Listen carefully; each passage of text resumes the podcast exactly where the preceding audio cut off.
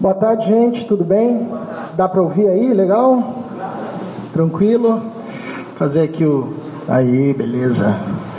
Som. Bom, prazer estar aqui com vocês. Muito bom é, participar desse congresso, poder ter esse momento, essa oportunidade para a gente conversar a respeito de um tema tão importante, tão desafiador nos dias de hoje, né? Ah, um tema que envolve eh, todos nós, né? Namoro, noivado. Acredito que todo mundo ah, cresça, deseje namorar, noivar, casar, enfim.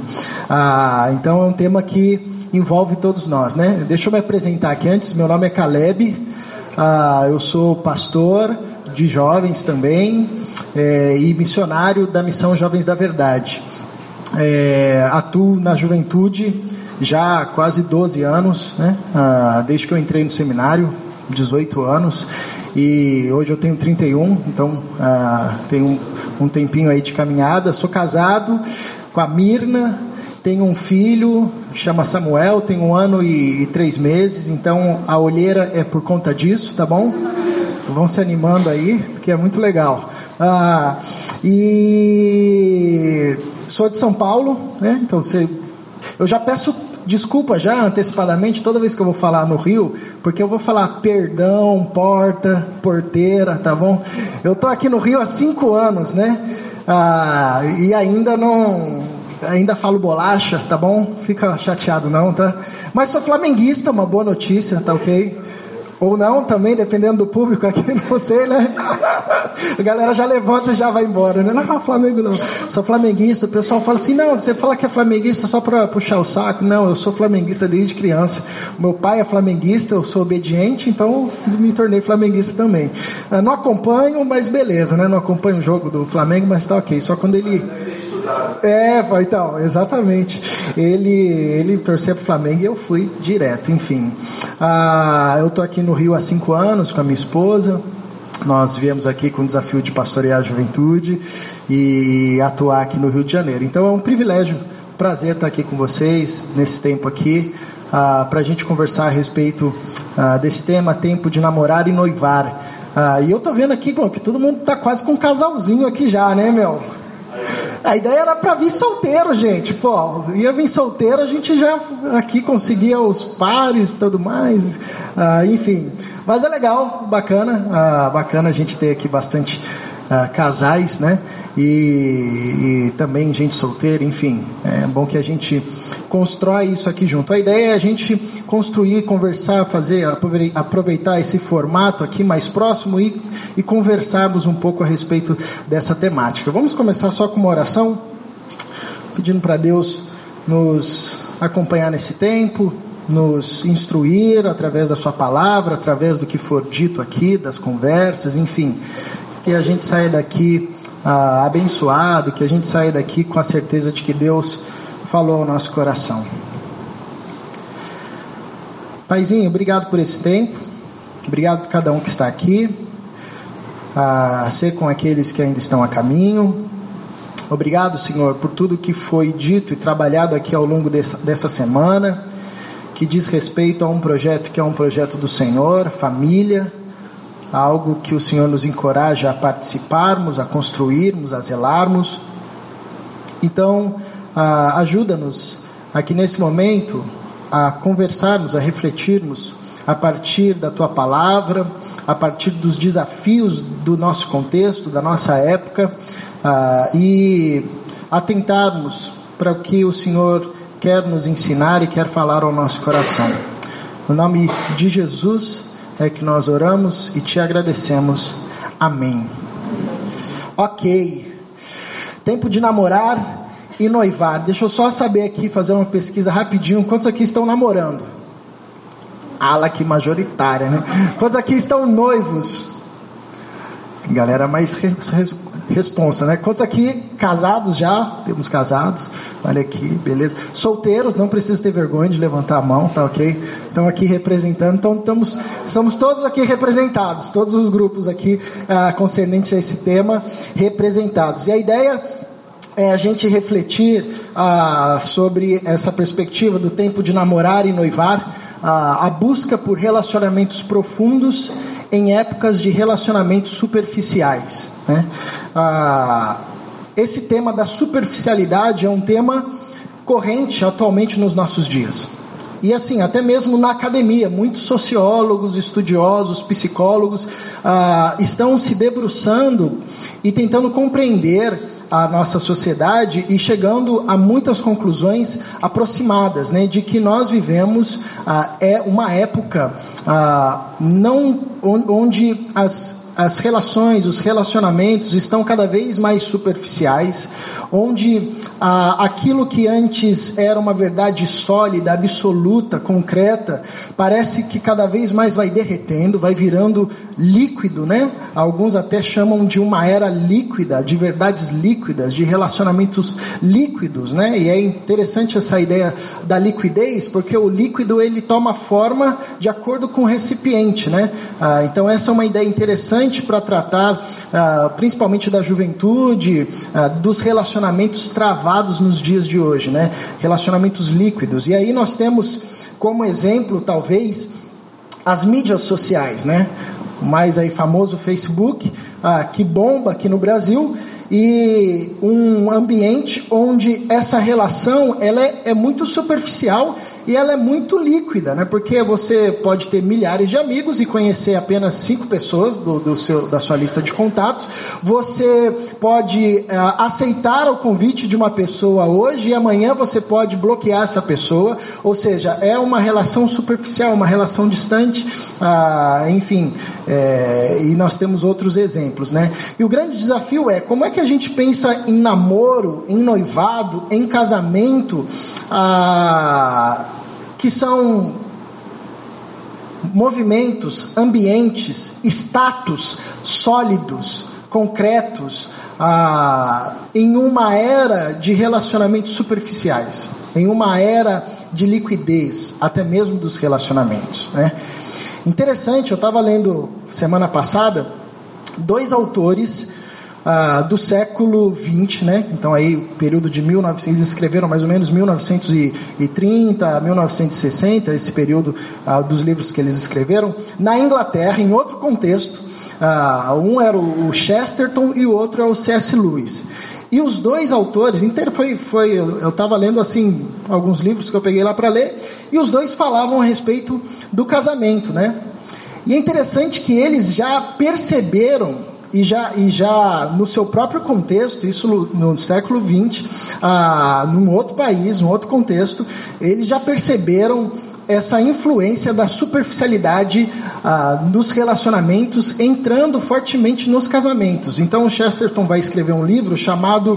É, deixa eu lembrar o título aqui, eu sou horrível com título e, e data, e enfim. Ah, chamado. Caramba!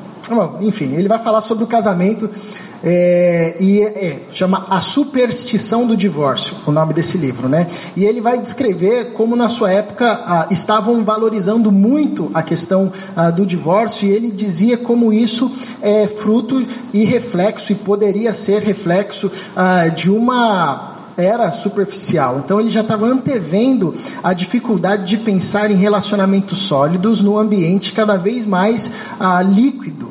Isso já no século XX, né? Então nós vemos hoje ah, reflexo de uma construção já e de um desafio. Na verdade, o casamento, o namoro, o noivado é, sempre foram desafios por se tratar dessa construção relacional entre duas pessoas que já é um baita desafio.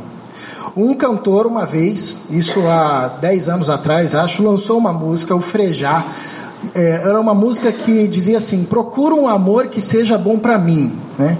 E o clipe era interessante, porque o clipe era um boneco que olhava para a lua e ele se apaixonou pela lua. E ele fez milhares de planos para ele tentar chegar até a lua, ele fez milhares de, de caminhos, ah, e ele sempre apaixonado pela lua, até que ele consegue montar um foguete, se eu não me engano, e ele consegue ir para a lua que era o, o, o, alvo, a sua paixão, aquilo que ocupava o seu coração. E quando ele chega lá, ele vê que não tinha mais graça, né? Que assim, não era aquilo tudo que ele esperava. E aí ele olha para a terra e ele se apaixona pela terra e ele tenta ah, buscar fazer um jeito de voltar para a terra, porque lá estava sua grande paixão, né? Ele usa nessa canção essas duas figuras da lua e da terra, representando essa busca por um relacionamento, né? Por, um, por alguém ah, que seja bom para mim. Eu acho essa frase incrível porque é uma frase que descreve muito a busca dos relacionamentos hoje, ou na verdade que descreve uma perspectiva equivocada de buscar ou de entrar num relacionamento, buscar alguém que seja bom para você, buscar alguém que te faça feliz. Bom, as meninas ah, até os meninos, nós crescemos é, embalados pelos filmes da Disney, né, do príncipe encantado, da princesa, né, ah, que, que sempre terminava com um final feliz. Né? Era sempre uma história cheia de, de, confusão, mas no final ficava, era um final feliz e os dois se amavam e eram felizes para sempre. Interessante que a construção por detrás disso, na perspectiva dos relacionamentos, é essa ideia da espera de um príncipe encantado ou de uma princesa encantada que quando nós encontrarmos ela irá nos fazer felizes. Ou nós ah, ou nós o príncipe no caso irá fazer a, a, a princesa a menina a donzela feliz para sempre. E é essa frase da canção procuro um amor que seja bom para mim. Qual que é o equívoco dessa frase? A grande questão é quando esse amor não for mais bom para você o que você faz com isso? E é uma crise que nós temos hoje, e como pastor, pastor de jovens casados, eu converso com bastante jovens, ah, tanto no casamento quanto no namoro, que enfrentam uma realidade em determinado momento e eles dizem: Eu acho que não dá mais porque eu não sou mais feliz com essa pessoa. Talvez você já tenha ouvido essa frase de alguém, de algum amigo. Ah, e aí eu sempre tento mostrar e revelar e, e explicar na conversa que um relacionamento não pode estar pautado apenas na felicidade. Porque a felicidade da vida, ela é um vai e vem. Tem dia que nós estamos felizes, tem dia que nós estamos tristes, tem dia que o relacionamento está super legal, tem dia que, meu, é, é, é, assim, não está rolando, ninguém se entende. Então tem que ter, não estou falando aqui que você tem que ficar triste no relacionamento, não, tá bom, gente? Não é uma apologia ao sofrimento, não. Ah, mas o que eu estou querendo dizer é que um relacionamento profundo, um relacionamento sólido, ele vai buscar ser construído ah, em algo além, para além do que a felicidade. De tal forma, mesmo que, de tal forma que mesmo em momentos difíceis, mesmo em momentos que parece que ah, não se tem mais a felicidade ali, você vai encontrar ou buscar caminhos de reconstruir isso. Esse é o grande desafio da construção do relacionamento a dois quer seja no namoro, quer seja no noivado, quer seja num casamento.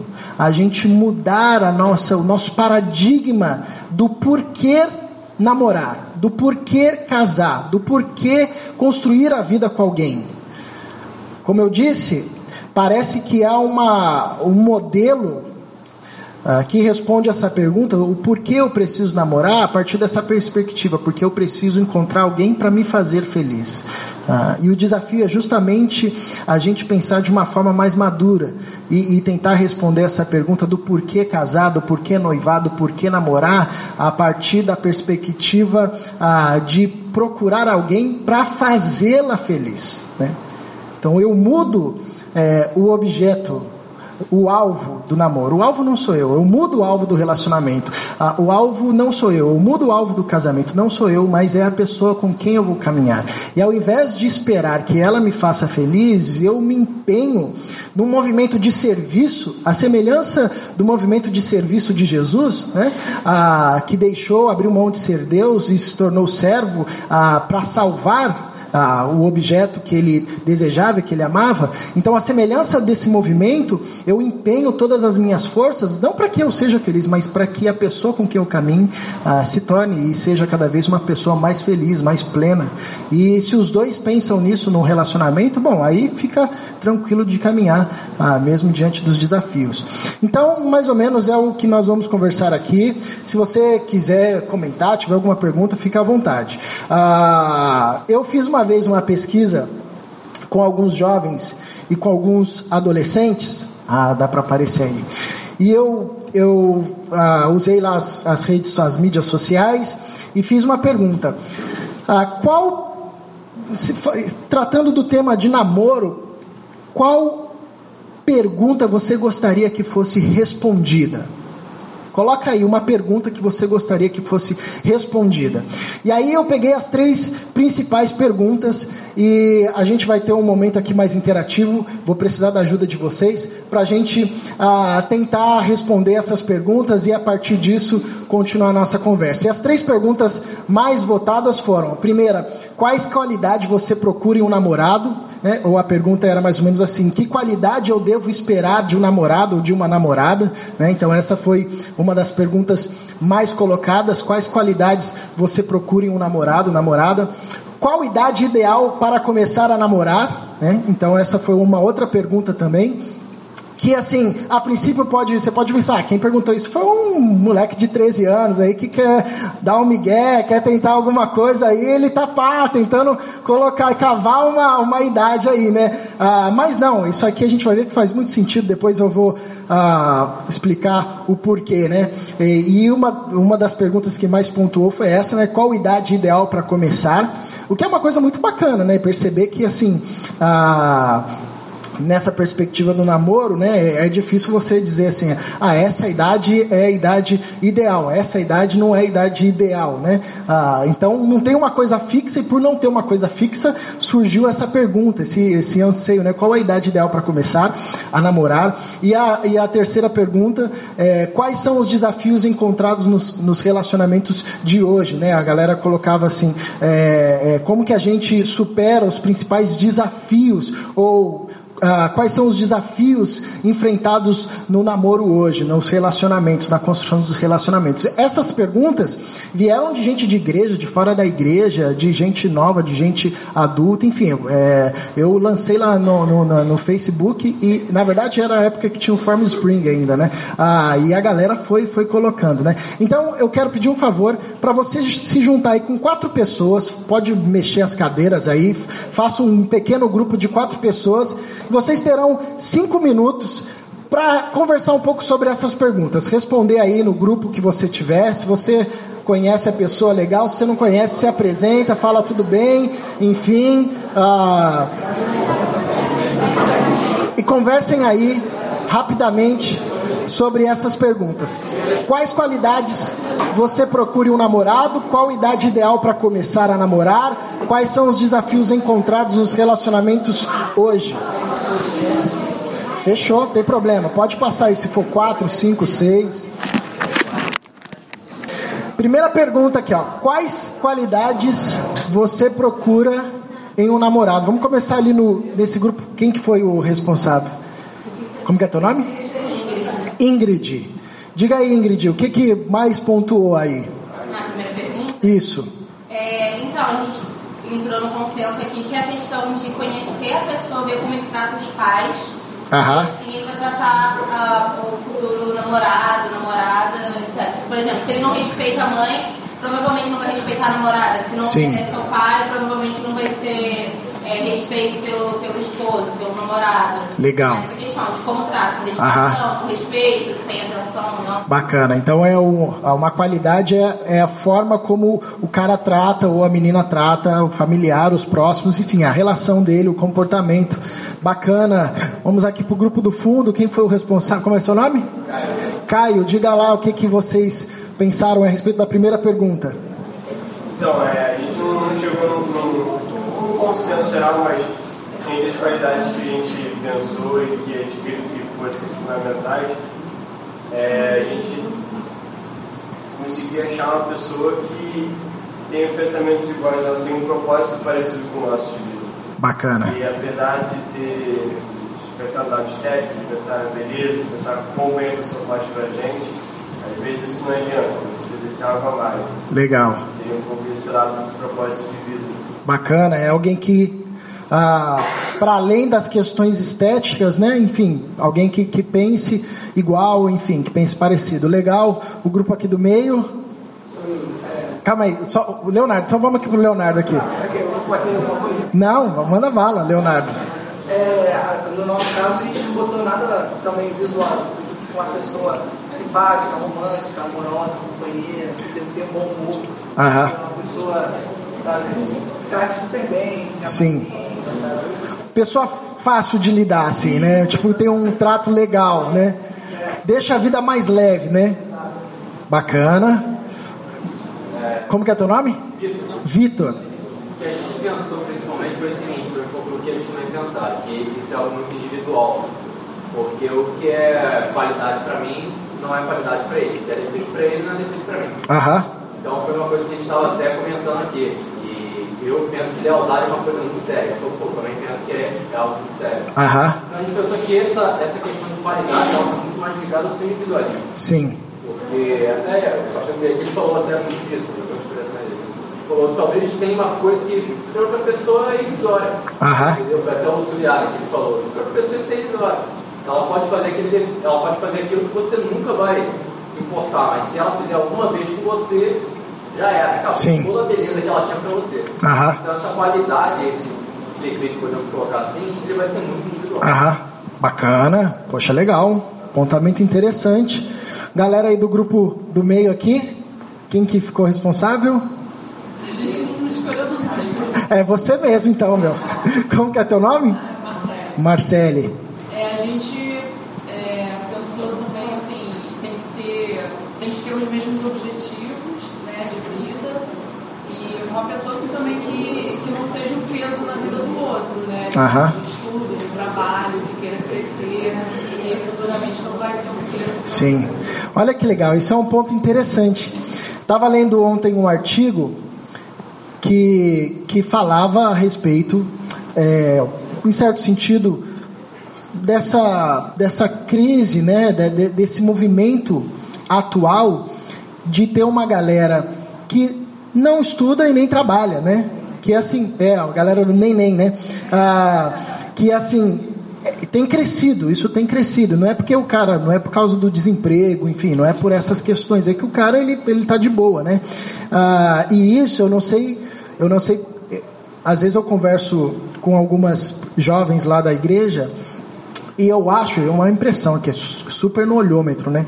Que a mulher repara muito nisso, assim, tipo, se o cara é um cara que trabalha, é um cara comprometido, é um cara esforçado, é um cara que, que busca essas paradas, né? Não sei se os homens são mais desligados quanto a isso, né, em relação à mulher ou não, enfim. Ah, mas eu, ah, eu tive até algumas, algumas meninas que terminaram o namoro por conta disso, assim, tipo, falaram, meu, o cara não, não, não faz nada, ele fica só na dele, ou só quer saber jogar videogame, né?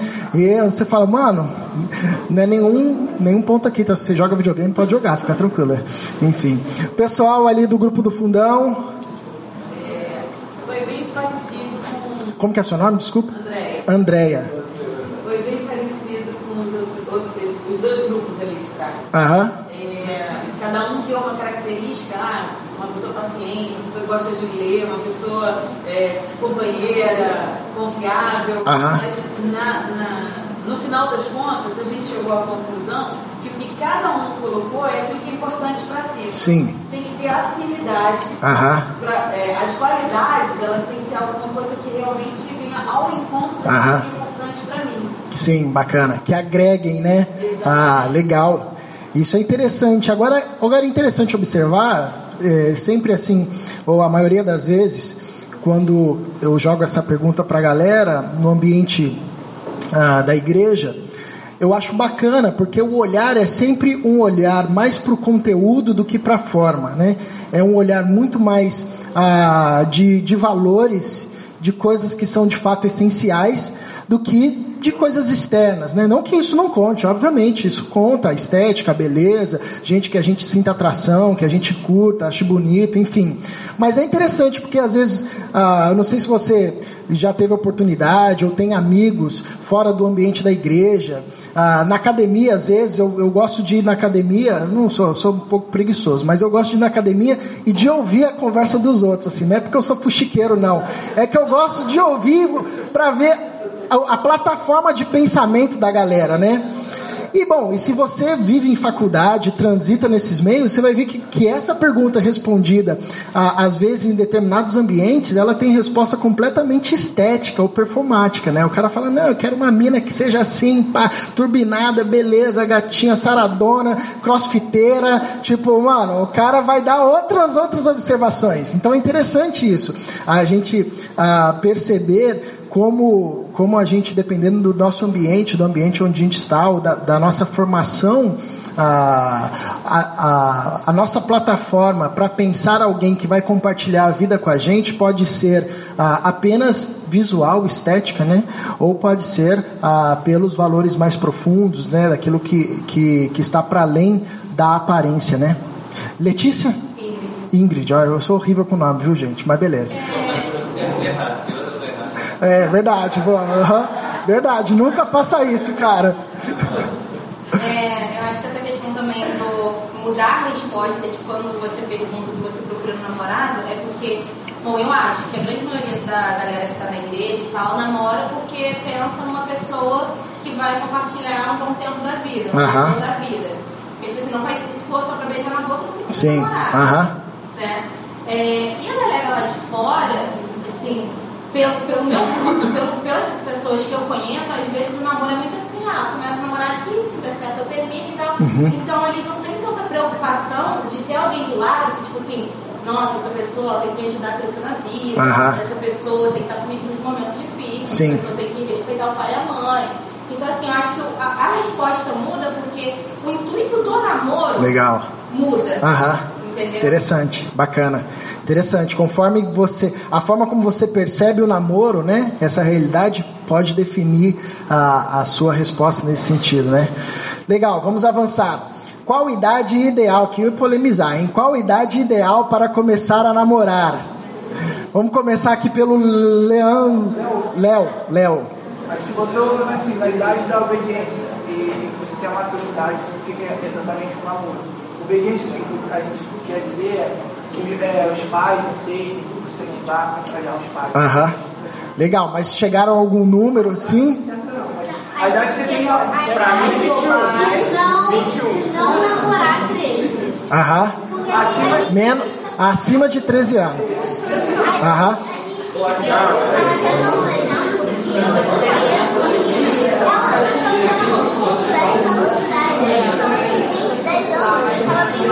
Aham.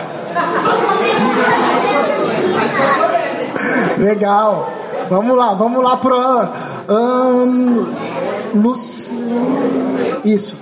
Andréia, eu ia falar Andréia, caramba, hein? Até o final eu decoro. Andréia, qual idade? A verdade, assim, que não chegou a um. Também não. Aham. É, uma parte do grupo acha que o importante é ter maturidade. Sim. E essa maturidade vai determinar se está pronto ou não para namorar. Aham. Outra parte do grupo acha que a idade em si é importante, como ah, começar a namorar com 13 anos, está cedo demais, pode não ter estudo, pode não ter a maturidade ainda ali suficiente para enfrentar determinadas situações que um relacionamento a dois acaba levando. Então, assim, não houve um consenso. Aham. Uma parte acha que a maturidade é importante, outra parte acha que a idade em si realmente ser aí depois dos 13, assim. Tipo lá 17, né? Deixa essa galera virar pai de menina, meu. Que eles vão dar já, não, 30 anos. Namorar só com 30 anos, pô. Caio. Caio. Vamos ouvir aqui o grupo do Caio. Qual idade? Chegaram a alguma idade? Então, é, a gente não se prendeu muito a número, Aham. porque nós temos uns dois extremos aqui no grupo. A gente tem gente mais velha e gente com 12 anos. Nossa. Aham. É, a gente pensa que a idade nunca é a idade ideal. O ideal seria a gente ter uma maturidade suficiente para conseguir separar uma vida que tem uma vida a dois da sua vida particular.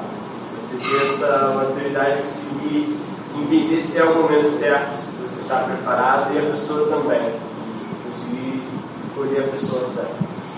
Caramba, é como é difícil estabelecer uma idade, hein, gente, né? Falar, não, aqui ó, 17 anos. Enfim.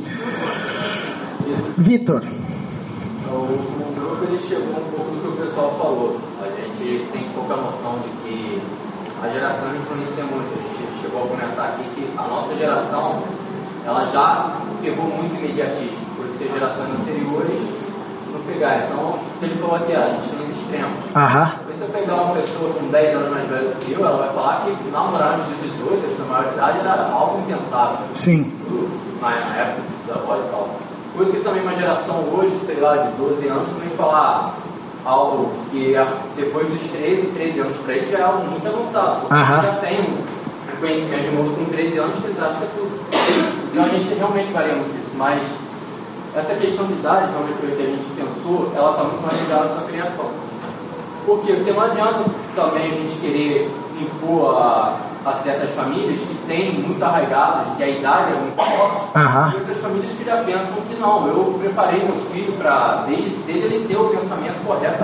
Mim. Sim. Então você vai sempre ter que buscar esses dois pesos aí e estabelecer a prioridade. Bacana. Mas é claro que eu também acho o seguinte, a, a gente tem isso daí, claro, em qualquer escola. é. Existem as fases mentais de qualquer ser humano. Não dá para se tentar também pular tanto de um para o outro. Sim. A quantidade de Einstein são muito poucos. É. Então você não vai conseguir pular essa idade mental de uma hora para outra. Então também falar que com 13 anos a pessoa tem total maturidade, não tem. Eu posso Aham. dizer por experiência própria. Eu lembro quando eu conheci ela, aí eu tinha 16, ela tinha 15. Ela saiu correndo quando eu chamei ela de bonita, porque e oito anos, muitos anos depois, cinco, seis anos depois, a gente se conheceu e tal, a gente noivou agora. Mas ela sempre falava que com 15 anos ela não se achava pronta para namorar. Se achava muito nova, muito madura para namorar. Bacana. E eu achava que eu conhecia o mundo todo também. Já tava Então pronto, né? Aham. era dois extremos. E graças a Deus depois a gente amadureceu e tal. E foi de Deus, né? Hoje a gente está noivo. Mas realmente eu vejo isso. Eu vejo que eu achava que com 16 anos eu conhecia muita coisa. E dei muito murro e ponto. Aham. Porque realmente foi aquilo até que eu falo com ela, que eu pensava coisas que hoje eu falo, meu Deus, como, como eu era criança, como eu Sim. pensava aquilo. Então, Interessante. a gente tem essa noção. Aham. Para quem vive, acho que para a pessoa que tem menos idade, ela sempre vai achar que eu conheço todo mundo. Aham. Mas acho que se for se colocar no lugar do responsável, do pai daquela criança, ele já não vai pensar Já vai ter uma outra perspectiva. Interessante. Ma Marcele, Marcele.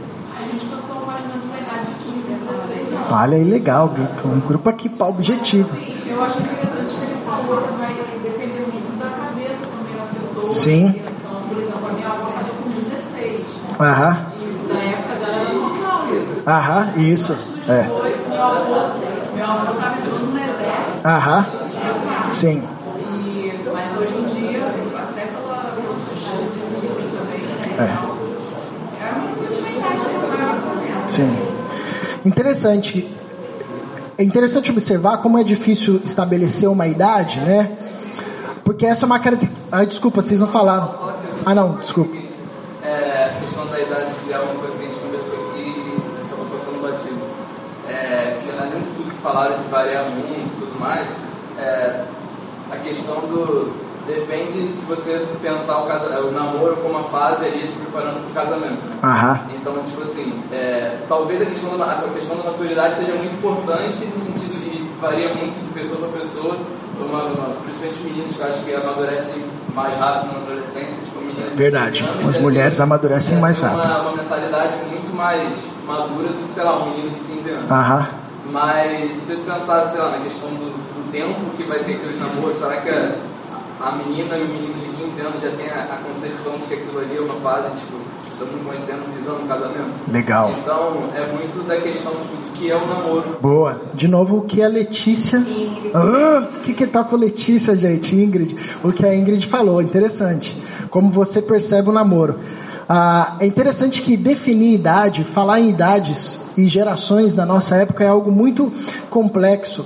Tem alguns estudos ah, que sugerem, por exemplo, que a, a faixa etária da adolescência seja mudada e lançada mais para frente, que considere ah, adolescente alguém até 25, 26 anos. Olha para você ver que loucura que a gente vive hoje, né? Ah, alguns cientistas propõem isso porque ah, com o advento da tecnologia, com o advento ah, do, dos processos, você sabe que a, o nosso envolvimento com a tecnologia altera a nossa, a nossa relação de construção social.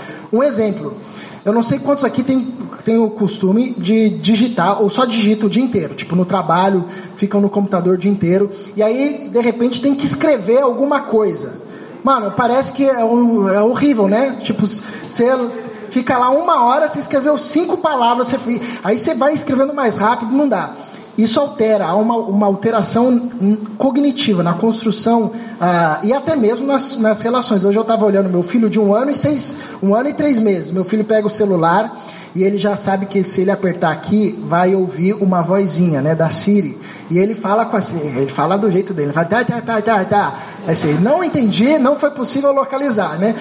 E ele fica com o dedinho. E eu fiquei pensando assim, caraca, meu, meu filho vai crescer já com a consciência de que ah, as máquinas falam com você, interagem com você. Você pode relar, você pode passar, mexer, enfim, você interage. Isso muda o comportamento.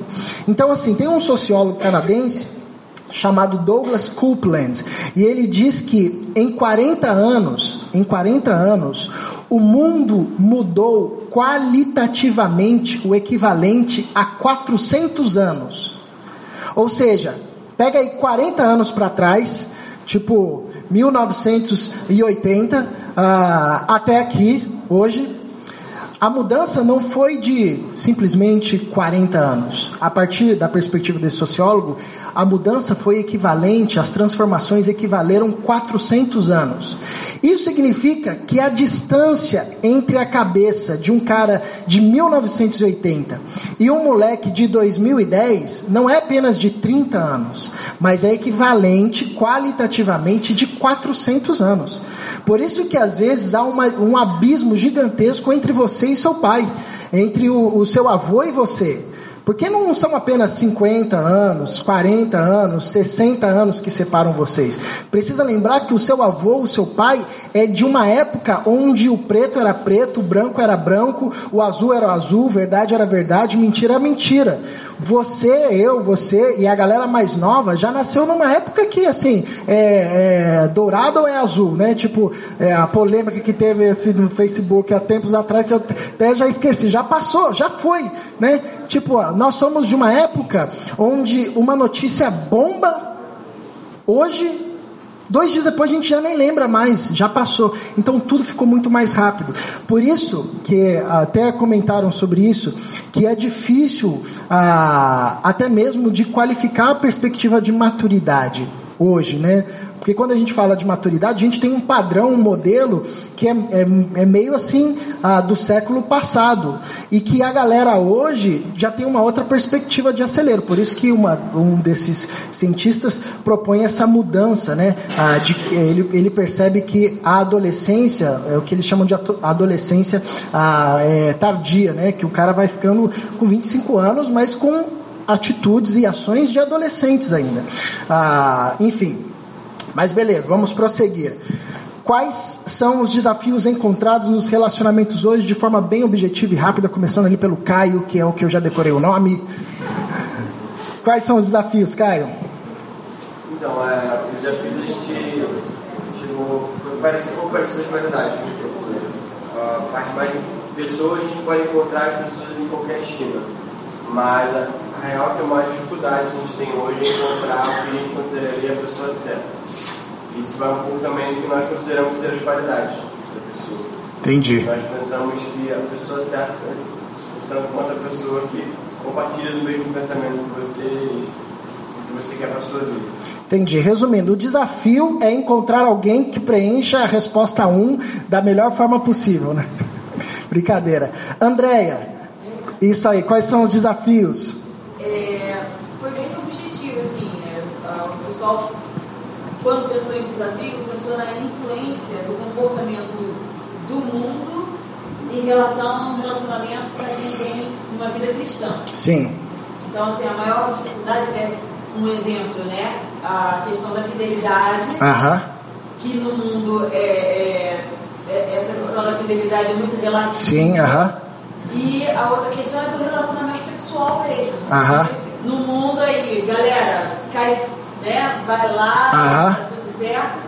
E para quem tem uma vida cristã, é Tem uma outra perspectiva, huh? Para quem vive nesse mundo e é cristão, esse comportamento do mundo Sim. é um desafio para.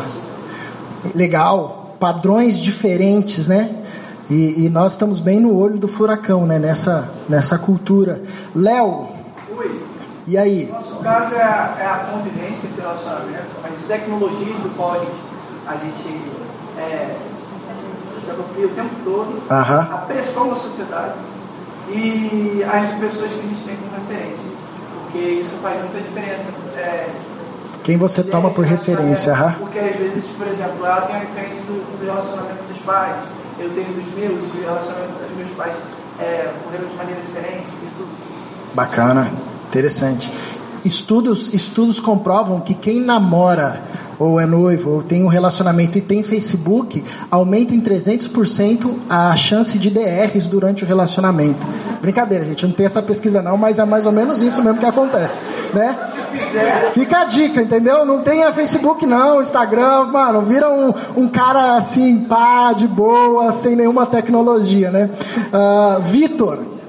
É, vamos lá. O que a gente percebeu foi foi realmente o que a gente falou, que o mundo exterior influencia na gente. Mas o que a gente mais falou foi o lado financeiro, que foi uma Legal. coisa que a gente falou que antigamente, a gente estava até falando isso aí hoje por essa semana com os pais dela. É pra se casar, ah não, a gente consegue fazer uma festa de casamento, aqui fora, não sei o quê, põe uma mesinha qualquer, um salgadinho, tá muito bom. Hoje em dia não, tem que alugar um salão, a noiva vai descer, é. não sei o que e tal. Isso aí. E esse o bagulho assim, Aham. igual a princesa de hoje. É, é isso aí.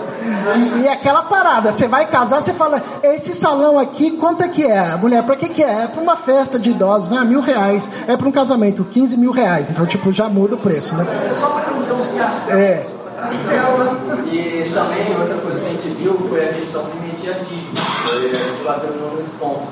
Porque o imediatismo ele acaba atrapalhando muito. Você falou do Facebook e tal e outras coisas. A gente, a gente se esqueceu realmente do, do planejamento e tal, não sei o que. A gente está muito imediato. Aham. Então, se o celular demora mais de 3 segundos, já é. quebra ele e está aqui na parede. Isso aí. Então a gente acaba trazendo isso para a nossa vida.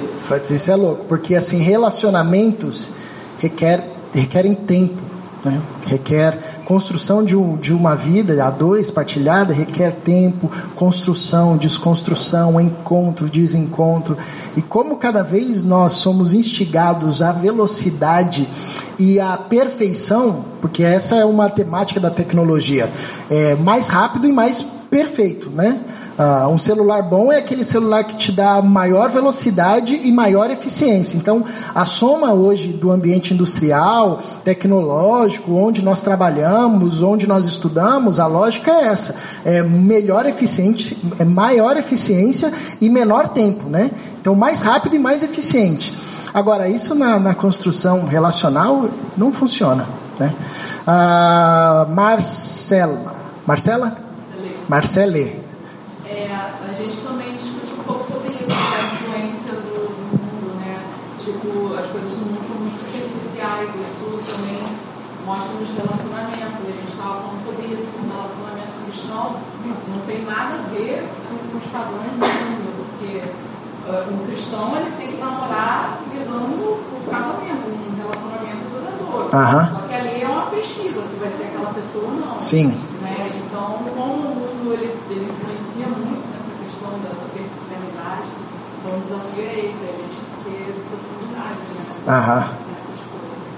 Bacana. E por fim, Letícia.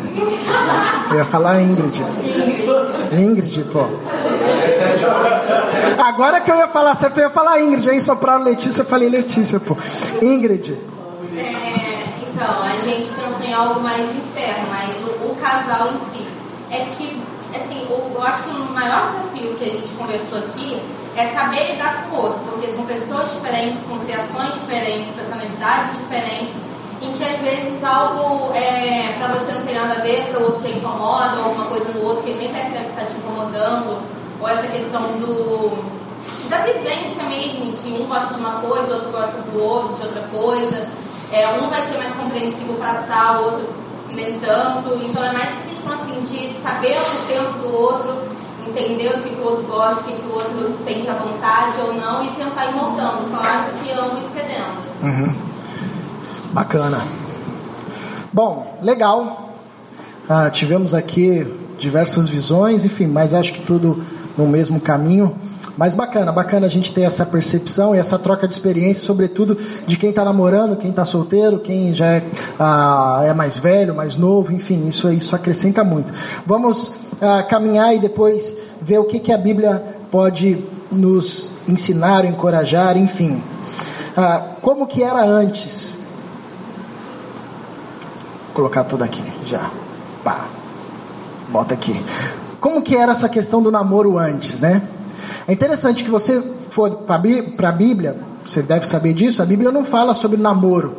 Não tem um mandamento, não namorarás, é, ou namorarás só com depois de sete. A Bíblia não fala sobre namoro, porque isso não era algo pertinente, não era algo que existia naquela cultura, na cultura antiga. A Bíblia, ela fala a partir, ela, ela é revelação de Deus a partir dos desafios daquela época ah, e também revelações sobre coisas que viriam. Ah, por isso que a Bíblia, em certo sentido, não contempla a questão do namoro, porque na dinâmica social daquela cultura não existia essa figura do namoro. Na verdade, essa figura do namoro é uma figura moderna, bem assim é, recente é, ao longo, ao, olhando no todo da história. Então, na antiguidade e até hoje, dependendo do povo, né, no meio do, do, povo oriental, alguns, algumas tribos isso acontece até hoje. O, o, o casamento, só existiu o casamento. E ele era ah, mais do que uma relação é, de amor ou de afeição. Isso aí a gente foi conhecer ah, mais é, no período aí do século XVIII, XIX, porque até então o casamento era um contrato social. E na época antiga ainda mais era um acordo entre povos, entre famílias, entre clãs, né? Ah, as descendências ali, os povos, enfim. Então na antiguidade ah, o casamento era entre os 14 e 18 anos, ou até um pouco antes. Logo que a menina, a mulher, no caso, ah, passasse por todo o processo da menstruação e se tornasse mulher naquela comunidade, ela já estava pronta para se casar. Então não tinha essa coisa do namoro, muito menos escolher com quem você ia casar. Isso, meu, dê graças a Deus por ter nascido hoje, tá? E ter nascido no Ocidente, porque isso é até uma realidade em outros locais. Ah, naquela época era assim, o pai decidia, você vai casar. Até hoje, quando a gente vê alguns filmes medievais ou algum, algumas séries que falam ah, do século, por exemplo, aqui, 18, a gente vê ainda que, que dependendo do, do contexto, os casamentos ainda eram arranjados até esse período. Então, não se falava de namoro, e a Bíblia não vai falar de namoro nesse sentido que, que a gente pensa hoje, porque não era um contexto daquela época. Então o pessoal casava aí muito cedo, já, já ah, casava, já ia direto para o casamento e era uma aliança, um voto é, social, uma relação social entre aquelas duas pessoas. Então dificilmente existia, por exemplo, a dinâmica do divórcio. Ah, até tinha, porque a gente sabe que Moisés mesmo deu carta de divórcio, mas isso era, é, era algo incomum naquele contexto, porque é, o divórcio significava, sobretudo, o distanciamento de um povo com outro e até o perigo de uma guerra, enfim. Por isso que a gente vê Salomão, por exemplo, casando com diversas mulheres, né? Ah, principalmente porque ele fez muitas alianças e esse era um do sinal da aliança, né? Você se juntar com outro povo. Ah, então, na antiguidade, a galera já nascia para o casamento. Bom, passaram-se os séculos, pá, pá, pá, chegamos aí mais próximo da gente, na época do nosso avô, nossa avó, talvez o seu pai também. Ah, e, é, o casamento acontecia entre 17 e 23 anos. Então não sei se aqui alguém tem o pai ah, que casou nesse, nessa idade, ou o seu avô certamente casou por, provavelmente nessa faixa etária. Ou seja, na nossa perspectiva é era uma idade muito nova, né? 17 anos. Então eu perguntei qual a idade ideal para namorar, né? Ah, então aqui, 17 anos, alguém poderia falar, ah, namorar com 17 anos. Na época do teu avô, 17 anos já estava casando, né? Ah, o meu pai casou, se eu não me engano, com 18 e 19 anos. E isso é interessante de analisar, porque a, a a estrutura social daquela época era diferente. E olha, olha que bacana, porque isso aí foi mais ou menos ah, 70. Nós estamos aí é, 50 anos distante da década de 70 e nós já demos um salto. A estrutura social é, é outra. O meu pai casou apenas com o curso do Senai. Meu pai fez um curso do Senai, ferramenteiro meu, e com isso sustentou a família inteira. Casamento, quatro, quatro filhos, deu um jeito, enfim. Hoje é impossível. Você faz duas graduações, uma pós-graduação, um mestrado e, e, tem que trabalhar em outra área, senão você fica sem emprego, né? Ah, o meu pai casou com a minha mãe, não tinha nada. Eles não tinham nenhum dinheiro. A festa que teve foi tipo no quintal da casa, um casamento na igreja bem simples, coxinha, empadinha, refrigerante, enfim, e beleza, né? Ah, como a sociedade muda e como isso interfere. Isso é para a gente ver que na perspectiva do casamento, essa relação econômica, essa relação social também alteram, tanto para o bem quanto para o mal. E aí cada um faz o seu juízo de valor acerca disso. Ah, mas o que, que significa dizer que os nossos pais casaram nessa idade? Isso significa dizer que muito provavelmente eles namoraram pouco, ou talvez nem namoraram direito. Provavelmente o seu pai ou seu avô casou com a primeira namorada dele, com a segunda, talvez com a terceira, se seu pai fosse muito garanhão, ou seu avô fosse muito garanhão. Né? Ah, mas é muito provável que essa galera dessa faixa etária, dessa idade, desse período, namorou pouquíssimo. Porque assim, eles namoravam e como a faixa, a faixa de, de casamento, a idade de casamento já era baixa, então eles namoravam dois anos, três anos e casavam. Então não tinha tempo para muitos namoros, né? Bom, passou-se as décadas e hoje o casamento ele está cada vez mais mas eu não vou, vou, usar essa palavra, mas talvez não seja a palavra mais apropriada. Mais tarde, né? Nós estamos casando cada vez mais para frente. Ah, eu casei, por exemplo, com 26 anos. É muito raro você achar gente que case com 21 anos. Eu fiz o casamento de um amigo meu com 21 anos. Eu falei, caramba, isso é uma raridade, mano. 21 anos, o cara tinha acabado de sair da faculdade. A menina também. E eles, tipo, se mandaram pro Canadá. Eu falei, vocês são malucos, mas beleza. Ah, Hoje é, é, muito comum galera casar com 25, 26, 27, 28, 30, 31, 32, enfim. Ah, por quê? Porque há toda uma pressão, e até falaram disso aqui. Ah, um, um, primeiro, não é uma pressão, mas assim, a vida hoje está mais difícil na perspectiva econômica. Ah, não está fácil para ninguém, já dizia eu o ditado, né? É, você geralmente o ditado é quem, quem casa quer casa, né?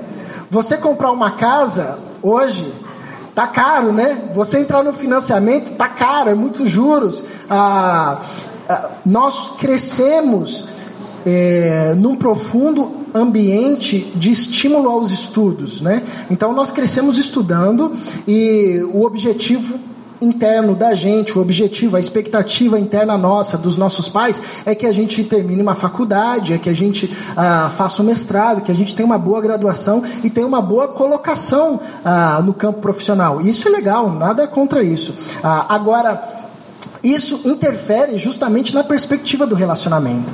Então, você imaginar ah, que quando você fizer 18 anos e for para a faculdade, você provavelmente ah, dependendo do que você almeja, você vai aí dos 18 até os 26 anos, no mínimo, dependendo do que você almeja, dedicar nos estudos, e assim, profundamente nos estudos, talvez até estudar fora, fazer um sanduíche, faculdade aqui, faculdade lá, voltar, enfim. Ah, e aí, depois dos 26 anos, ir para o mercado de trabalho cru, tentar um emprego e tentar uma certa estabilidade ah, para conseguir uma grana para fazer o casamento e, não, e, tem que ser um casamento assim legal, uma festa com todo mundo. Aí a gente convida todos os amigos do Facebook, duas mil pessoas, enfim, aí é muito caro buffet ah, porque a gente conhece muita gente, ah, então a gente precisa de dinheiro e a gente precisa comprar um carro, e a gente precisa, enfim. A, a mentalidade mudou, né? Ah, agora, qual que é a grande questão disso? Dessa questão. Se nesse período os nossos avós provavelmente namoraram uma pessoa e casaram com ela, muito provável que aqui a gente namore mais do que uma pessoa, mais do que duas pessoas, mais do que três pessoas. Oi? mais do que 12 pessoas. Ah, e aqueles que namoram. Porque nesse período surge algo inédito na história. Na verdade existia, mas não assim ah, como um, um fator, um fenômeno social comprovadamente existente, que é o famoso, em São Paulo a gente chama ficar, aqui no Rio acho que a gente chamam de dar um pega, né? O peguete, não sei como é que chama isso. Ficar também? Beleza, pô. É o ficante ou é o pega da vez, né? Ou o famoso crush, né, meu? Ah, é isso aí, pô. Então, esse contexto surgiu essa realidade do ficar, que não é nem o namoro e não é nem a solteirice. Tipo, é um relacionamento ocasional de uma noite, de um, dois, três dias, assim, dependendo, ah, onde não há nenhum compromisso da perspectiva do namoro, do casamento, e onde também não está solteiro. Os dois estão ali juntos, ficando, enfim. Ah, ele surge a partir dessa perspectiva. Por quê? Porque o cara já sabe que com 15 anos, ah, se ele começar a namorar, e provavelmente ele vai casar com 25 anos, mano, ele vai namorar 10 anos, velho. É um casamento, né? E é muito comum. Hoje você também vê namoros longos. Tem gente que já comemora, comemora bodas de prata no, no namoro já, né? Tipo, o cara já casa com grau 3 do casamento já, mano. Quantos anos vocês têm? Ah, de casamento dois, mas de namoro temos 15 aqui, pô, beleza, já fez bodas de prata. Nada contra, beleza, sem problema nenhum. Mas isso é uma situação desse contexto. Isso é muito interessante. E... Essa é isso. Maturidade, talvez o dinheiro. Aham. Você vai ter que construir uma vida Aham. até chegar no casamento, né? É. E aí que tá. É aí- Você vai chegar lá, É. você já tem 10 anos de namoro, Aham. já ficou um desgaste muito grande. Isso. Esse é o bang. E qual que é o grande desafio na perspectiva do namoro? Ah, qualquer relacionamento que, que desenvolva aspectos de intimidade ah, se tornam em grandes desafios, porque intimidade é um caminho que a gente só vai para frente. Você nunca retrocede na intimidade. Então, a primeira vez que você faz, ah, vou usar um exemplo aqui da vida de casado, que você faz xixi de porta aberta, né? Você, você deu um passo na intimidade. Aí depois disso, meu amigo, então você já imagina o que, que vem depois, né? Que na vida de casado, aí você fala, não, não, vamos voltar aqui, vamos recuperar a nossa intimidade, fecha essa porta, por favor. Então imagina que um sujeito começou a namorar, ah, vamos pensar nos desafios da perspectiva da sexualidade. O sujeito começou a namorar com 17 anos. Mas suponhamos que a gente já sabe o futuro e sabe que esse cara vai casar com essa menina, ah, tipo com 27 anos. Eles vão namorar 10 anos, né? Imagina o desafio da perspectiva da sexualidade nisso, né? Porque é muito difícil, não estou falando que é impossível, dá, conheço casos de gente que assim, meu, se preservou, se guardou, ah, com lutas e lutas, mas é um desafio, ainda mais pegando o que foi posto aqui, de padrões diferentes, né? Nós temos uma forte tentação é, de uma desvalorização da, dessa perspectiva do sexo, da sexualidade, da virgindade, né? Ah, e, e de um outro lado, nós também temos uma perspectiva muito moralista de colocar culpa que também não ajuda, né? Porque não, não fortalece a gente nessa perspectiva, né? Na perspectiva do evangelho, da força pela oração, da força da fé, da gente caminhar junto, enfim. Então, ah, o casamento tardio reflete no namoro nessa perspectiva, até mesmo da perspe e sobretudo da perspectiva da sexualidade, porque quando a gente avança na sexualidade, ah, no ambiente, por exemplo, do namoro ou do ficar, é, nós queimamos uma etapa que pode prejudicar toda a construção do relacionamento lá na frente, enfim. Ah, então esses são os desafios, né? Como era antes, revela pra gente os desafios é, do namoro hoje nessa perspectiva, né? Então nós temos hoje uma galera que vai casar mais tarde e nós temos é, hoje essa perspectiva do ficar como um escape. Ah, eu não quero namorar porque eu não vou casar, mas eu também não quero ficar sozinho, então eu vou ficar e beleza, né? Ah, como um escape para essa perspectiva do amadurecimento, do caminho do compromisso e do namoro. E aqueles que optam pelo namoro falam: não, não vou ficar, não nasci para isso, isso não é legal, isso não é um valor interessante, isso é, me faz um objeto, faz da pessoa um objeto, eu quero namorar. Então o cara ele vai trilhar um caminho é, é, de maturidade, um caminho mais difícil dessa perspectiva de a perceber que há limites no namoro que precisam ser respeitados, porque dependendo da, da, da visão do casamento, do tempo do casamento, que vai ser o casamento, isso, isso ah, pode alterar ou, ou, até mesmo desconstruir, destruir aquela relação que eles estão construindo. Sabe uma coisa, era jovem, mais jovem, namoro com intimidade, casamento com inimizade. Tem, eu tô em 28, pô, tem que É isso aí, pô. Namoro com intimidade, casamento com inimizade. Aprendi isso com 14 anos. E, e isso faz questão. A gente. É que eu e minha esposa nós somos do curso de noivo. Aham. Tá, bacana. Noivos, né? E tem, dois alunos nossos aqui. Que legal. Esse daqui, a Isabel e o. E o. Ah, o Vladimir. Então é, a gente tem visto muito isso, entendeu? E o quanto a intimidade no namoro uhum. inimizade Sim. no casamento. É. Cara, e isso é muito louco. Só pegando o gancho, você ter é, hoje, isso é uma coisa da nossa época que eu acho assim fantástico, você ter esse movimento de gente que casada que caminha com noivos, né, ou que gente noiva que caminha com namorado, esse processo de discipulado que a gente chama, isso é muito bacana porque isso auxilia muito nessa caminhada. Lembra que ah, até hoje, por exemplo, falar de sexo em alguns lugares é um tabu. Né? Ah, às vezes a gente não recebeu a educação sexual da nossa família. É, na época dos nossos pais, meu, dificilmente eles conversavam entre si sobre sexo. Né? E você tem um ambiente, ah, a partir da perspectiva da fé cristã, é, onde se pode conversar sobre isso, onde se pode instruir a partir disso, isso é um, uma ajuda significativa nesse processo nessa caminhada. Isso é muito bacana. Ah, quais são os motivos, então, equivocados para a gente começar a namorar? Bom, aqui é chovendo molhado diante do que a gente conversou. É, mas vale a pena a gente lembrar, primeiro, que nós estamos num ambiente onde nós precisamos compreender profundamente o que significa o namoro, ah, porque nós estamos num período onde nós provavelmente casaremos um pouco mais tarde do que os nossos pais. Então, o namoro será para a gente uma caminhada de construção, uma caminhada um pouco mais longa. Ah, então, assim, iniciar o namoro apenas pela atração física não rola.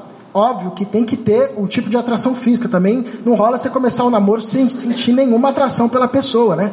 Tem que rolar aquela, aquele olho no olho, né? Aquele zanzanzan, aquela química, pá, aquela vontade, está ligado ao acampamento, assim, que você, tipo, fica lá né, desde o primeiro dia olhando a menina, aí você fica assim, ah, vendo onde ela vai, ela vai no bebedouro, você vai atrás, assim, tentando cavar uma parada, senta do lado, aí dá aquele migué de passar a mão, assim, né, de tentar, enfim, tem que rolar esse flete, esse, essa atração, isso é bacana, isso aí é uma coisa que Deus colocou no homem, pô. quando Deus ah, vê Eva, quando Adão vê Eva, Adão diz, uau, uau, Deus, valeu, essa aí, enfim, é osso do, dos meus ossos, carne da minha carne, que pra gente não significa nada, mas naquele contexto era um baita de um elogio, meu. Porque Abraão, Abraão, Adão tinha visto todos os animais antes disso e não achou nenhuma correspondente. Aí, é isso que o texto diz, mano. E isso é uma loucura, porque Deus assim, viu que o homem estava só, olha que coisa louca do texto, viu que o homem estava só e, e, colocou ah, todos os animais para o homem catalogar. E depois o texto diz que o homem não achou nenhuma companheira que lhe fosse idônea ali entre os animais. Não sei qual a sugestão que o texto dá, mas beleza. Aí Deus fez o homem dormir, da costela, criou Eva, pai, quando ele vira, ele diz: Enfim, essa é osso dos meus ossos e carne da minha carne. Ah, meu Deus. Aham. Exatamente. Ah, então, que coisa louca. Essa atração Deus colocou. Então, é, é, isso não pode ser o motivo maior e também não pode ser a ausência. A medo de ficar sozinho. Isso parece um negócio bobo, mas isso é um negócio muito sério nos nossos dias. Ah, é, principalmente para as mulheres. Né? Nós temos muitas mulheres que estão já são formadas, trabalham, têm até já assim condição financeira legal, mas não namoram, não encontraram um, um namorado e às vezes bate um desespero, né? 30, 31, 32, sobretudo para mulher que quer ser mãe, e a gente sabe que biologicamente ah, tem uma idade aí da, da, da, da vitalidade do útero, enfim. Ah, então, às vezes, o medo de ficar sozinho pode empurrar a gente para qualquer lugar ou para qualquer coisa ou para qualquer pessoa. Pode fazer com que a gente relativize é, os nossos valores. A carência, sobretudo no ambiente ah, da juventude, adolescente, jovem, tá todo mundo namorando e só você sozinho, você não quer curtir aquela fossa sozinha, né? É, vendo ah, um filme de, de, de, amor, comendo sorvete, então você procura a primeira coisa que aparecer e vai. Isso também não é um motivo legal. E o que eu acho que é um movimento muito comum dos nossos dias, namorar ah, buscando encontrar alguém para te fazer feliz, um pouco daquilo que a gente conversou no começo. Ah, isso é muito perigoso, porque isso significa que se você começar um relacionamento ou construir um relacionamento a partir dessa premissa, encontrar alguém para te fazer feliz, a grande pergunta é: quando essa pessoa não te fizer mais feliz, o que, que você vai fazer? Se essa pessoa ficar doente, se essa pessoa até mesmo pisar na bola com você, não te fez mais feliz. Então a nossa construção de relacionamento não pode ser pautada apenas na felicidade. É óbvio que você não vai pegar alguém que te bata, que te machuque todo dia, te deixe triste, infeliz. Não estou falando isso, né?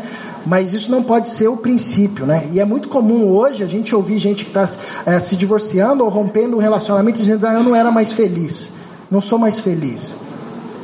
Relacionamento requer um olhar muito mais profundo e para além dessas questões. Ah, quais são então os motivos certos para começar o namoro? Dentre muitos, ah, destaco alguns: desejo de conhecer alguém de maneira mais profunda. Então, o namoro ah, é sim um ambiente de conhecimento, para se conhecer de forma séria, responsável, para ver para estar perto da pessoa, para ver como essa pessoa, ah, os valores dessa pessoa, como ela vive, enfim, ah, visando um passo importante, é um, um, momento de conhecer. O meu sogro ele dizia uma coisa muito interessante. Ele só disse depois que eu casei, brincadeira, mas ele dizia assim: ah, namoro você namora de olhos abertos, porque no casamento você fecha o olho e vai, meu amigo. Assim, ou seja, ele estava dizendo, falei, pô, você só me falou isso depois que eu casei, meu, eu falava antes, né? Ah, brincadeira. Mas assim, o namoro é pra você ficar olhando tudo. Olha como o cara trata a mãe, olha como o cara trata o trabalho, olha como o cara trabalha com a fé, olha como o cara ah, trata você olha como o cara relaciona com as pessoas, olha a conduta do cara, olha a conduta da mina, olha a vida da pessoa. Porque quando você casa, meu amigo, é isso. No, é, a, a gente casa às vezes com a expectativa de que a pessoa vai mudar e não muda, viu? Na verdade, é, melhora um pouco, às vezes piora, dependendo da área, enfim. Ah, mas o casamento aí você fecha o olho, meu, é isso aí, vamos lá, vamos trabalhar com isso, né? Então, o namoro, é, o motivo certo é, pô, eu quero te conhecer, você, vamos aqui numa caminhada responsável, ah, madura, né? Ah, motivo certo é partilhar o amor com uma só pessoa, ah, visando o namoro não como um escape para a carência, não como um escape para a solidão, mas como uma construção a dois. Encontrar alguém para fazer feliz. Isso aqui é contracultural. Nós vivemos numa época da busca pelo prazer. Todo mundo está loucamente buscando o seu prazer.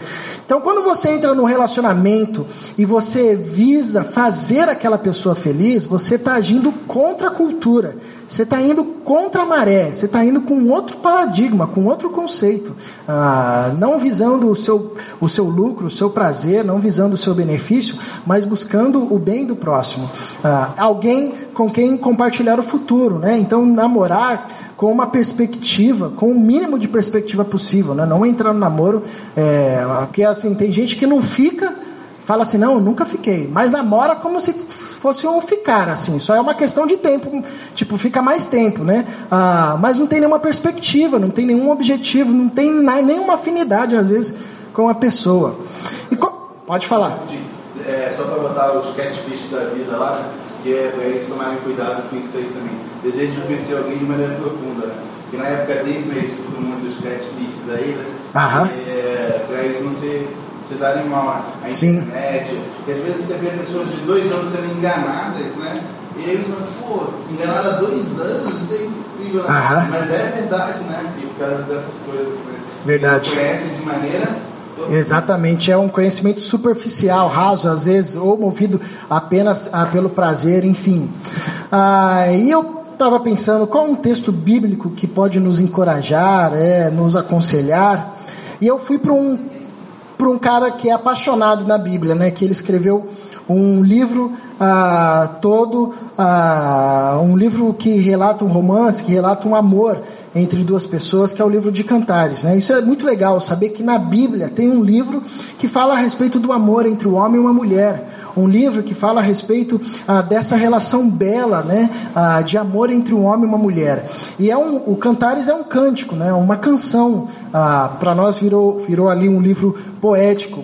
E tem um verso do livro de Cantares que está no capítulo 3, versículo 5, mas se repete pelo menos três vezes nesse livro o que significa que é de uma importância ah, para essa canção, que é o seguinte, onde diz: Não despertem nem incomodem o amor enquanto ele não o quiser. Ou não despertem, nem acordem, nem incomodem o amor enquanto ele não estiver pronto. Eu acho esse texto fascinante. Né? Ah, eu acho esse texto muito legal.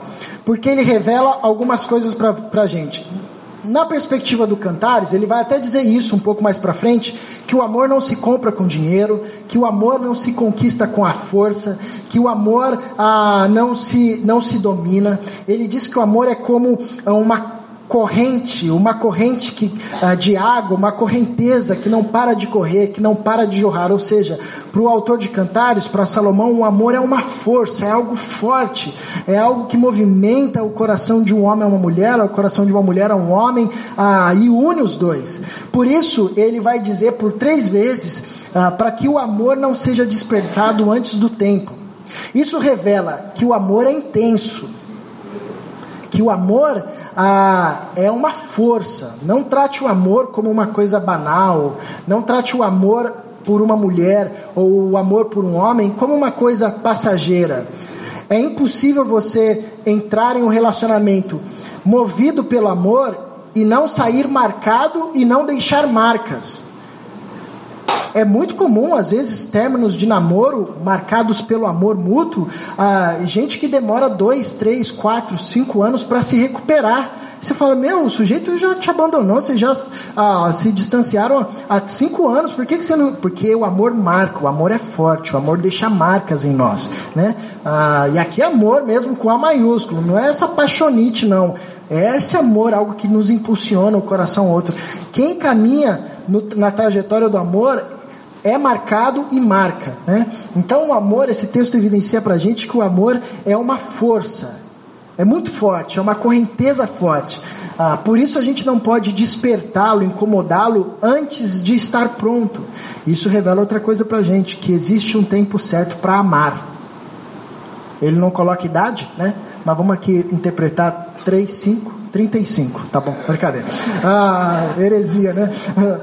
Ah, ele não coloca idade, mas ele revela pra gente que existe um tempo certo para amar. Isso é muito bacana, porque significa que se nós amarmos num tempo errado, no tempo em que o amor não estiver pronto para ser desperto, nós vamos nos machucar e nós vamos machucar outra pessoa.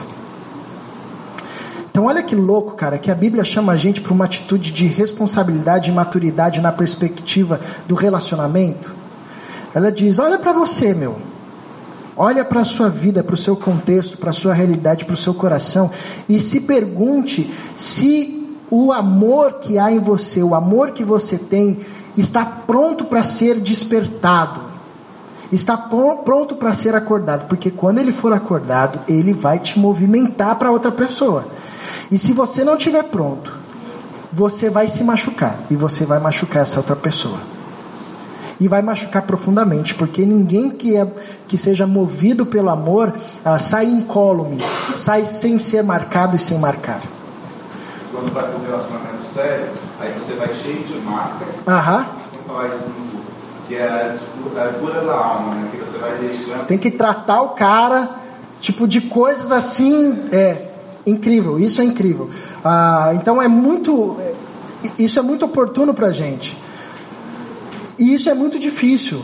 Eu tenho, eu tenho 31 anos, casei recentemente e sei dos desafios que é ser jovem, viver essa realidade ah, de namoro, do contexto e tudo mais. das pressões. Ah, por isso a gente precisa muito da graça de Deus e da sabedoria de Deus e de ambientes onde a gente possa conversar é, e de gente madura com quem nós possamos compartilhar para que a, a gente não vivencie relacionamentos antes do tempo, para que a gente não incomode ou não acorde o amor antes do tempo, para que a gente não se machuque e não machuque outras pessoas. Ah, e, e, e, não seja um irresponsável ou alguém que vai assim é, de coração partido em coração partido, tentando saciar ou satisfazer desejos que não eram para ser saciados com amor, demandariam outras questões. É, tem uma questão também que você falou que a gente sai marcado nos nossos relacionamentos. É, tem muita uma troca também quando a gente se relaciona com você, com um amigo, familiar, tal, principalmente no namoro, tem uma troca muito grande do que você aprende com a pessoa e do que você ensina para a pessoa. Aham. Então, assim, a gente acaba adquirindo hábitos, é, características da pessoa com qual a gente está se relacionando também. A gente aprende muito com ela, assim como Sim. com nossos amigos. Então, assim, quando a gente escolhe, entre aspas, escolhe mal a outra pessoa, a gente adquire características boas dela, mas más também. Sim. E às vezes a gente, é, para um relacionamento futuro, a gente tem que levar essas características é, para o próximo relacionamento. Então, é, algumas características, alguma coisa que a, o próximo relacionamento, a pessoa do próximo relacionamento faça, faz retomar uma memória que Uhum. pode ser negativa para você. E tentar marca como uma ferida ali, né? na, pessoa atual algo que aconteceu no passado, Aham. uma escolha. Sim. E às vezes o relacionamento atual tem algum problema pelo relacionamento passado. Sim, aham, pelas marcas que ficam. É exatamente isso. E aqui para a gente encerrar, que já passei um pouco do tempo, a, a, as relações, ou a relação construída a partir do amor que desperta no tempo certo, ela vai produzir em nós, né, no casal, no caso, ah, essa caminhada de, de crescimento mútuo. Né? Eu fico. Tem um casal da, da, da, da, da igreja, da minha igreja, que eles, assim, acho que eles têm 50 anos de casados, tipo, já são bem velhinhos, né? E uma vez a gente foi para um velório que morreu, faleceu a mulher de um cara, e, e essa senhora, ela ficou chorando, né? Eu falei assim, tá tudo bem, o que aconteceu? Ela falou assim, poxa, eu fico imaginando se o meu marido for antes de mim, eu não vou conseguir ah, viver. E é muito comum, é, às vezes, quando o casal está junto há muito tempo, se o cara morre, a mulher tipo adoece, morre no mesmo ano às vezes, né? Ou o contrário, né? E, e aí você vê a força do amor, né? O amor ele é tão forte porque assim ele sai de mim, ele sai do outro e aí tem a capacidade de juntar os dois, de tornar os dois juntos, que às vezes até mesmo a aparência física fica parecida, assim, né? Você olha e fala, meu, parece que são irmãos, né, cara? Você pare, tu- fica, é, isso é a força do amor. Por isso que Salomão sabiamente vai dizer: não desperte, não incomode, não acorde o amor enquanto ele não estiver pronto. Então que isso nos seja um encorajamento, uma inspiração para que na nossa caminhada a gente, na dependência de Deus, ah, consiga perceber, ter maturidade para perceber o momento certo de despertar o amor e quando ele for despertado, ah, a gente deixar que ele, nas mãos de Deus, nos conduza numa caminhada, numa construção de um relacionamento ah, que é um relacionamento para a glória de Deus. Bom, enfim, teríamos aqui muitas, muito mais coisas para conversarmos, mas ah, é isso. E meu desejo é que isso frutifique, o que, vem, o que vier de Deus, que veio de Deus, que isso frutifique no nosso coração. Vamos orar mais uma vez? Paizinho, obrigado por esse tempo, obrigado por tua palavra, que é sempre útil para o nosso ensinamento, para o nosso crescimento, para o aperfeiçoamento da nossa vida e do nosso serviço a Ti. Ah, que frutifique no nosso coração tudo aquilo que veio de Ti, Senhor. E que aquilo que não veio de Ti, que isso seja esquecido, seja como palha lançada ao fogo. Para que ah, frutifique em nós a vida do Teu Filho, para que frutifique em nós o caráter de Jesus Cristo, ah, para que o Teu Santo Espírito faça de nós cada vez mais, cada dia mais, sal e luz, sobretudo nos nossos relacionamentos. Dá-nos sabedoria para que possamos perceber e ter a consciência da potência que é o amor, ah, essa dádiva, esse presente que o Senhor partilhou no nosso coração e dá-nos a consciência, a maturidade de percebermos o momento de despertá-lo, o momento certo de despertá-lo, com a pessoa certa para despertá-lo. Em nome de Jesus, ajuda-nos nesses desafios, ajuda-nos a todos. A cada um aqui o Senhor conhece de forma especial e é o desejo do nosso coração e sabemos que o Senhor tem prazer em caminhar conosco nos nossos acertos, nos nossos erros, sempre nos auxiliando, sempre nos redimindo, sempre nos transformando. Em nome de Jesus Cristo é que nós oramos agradecidos. Amém.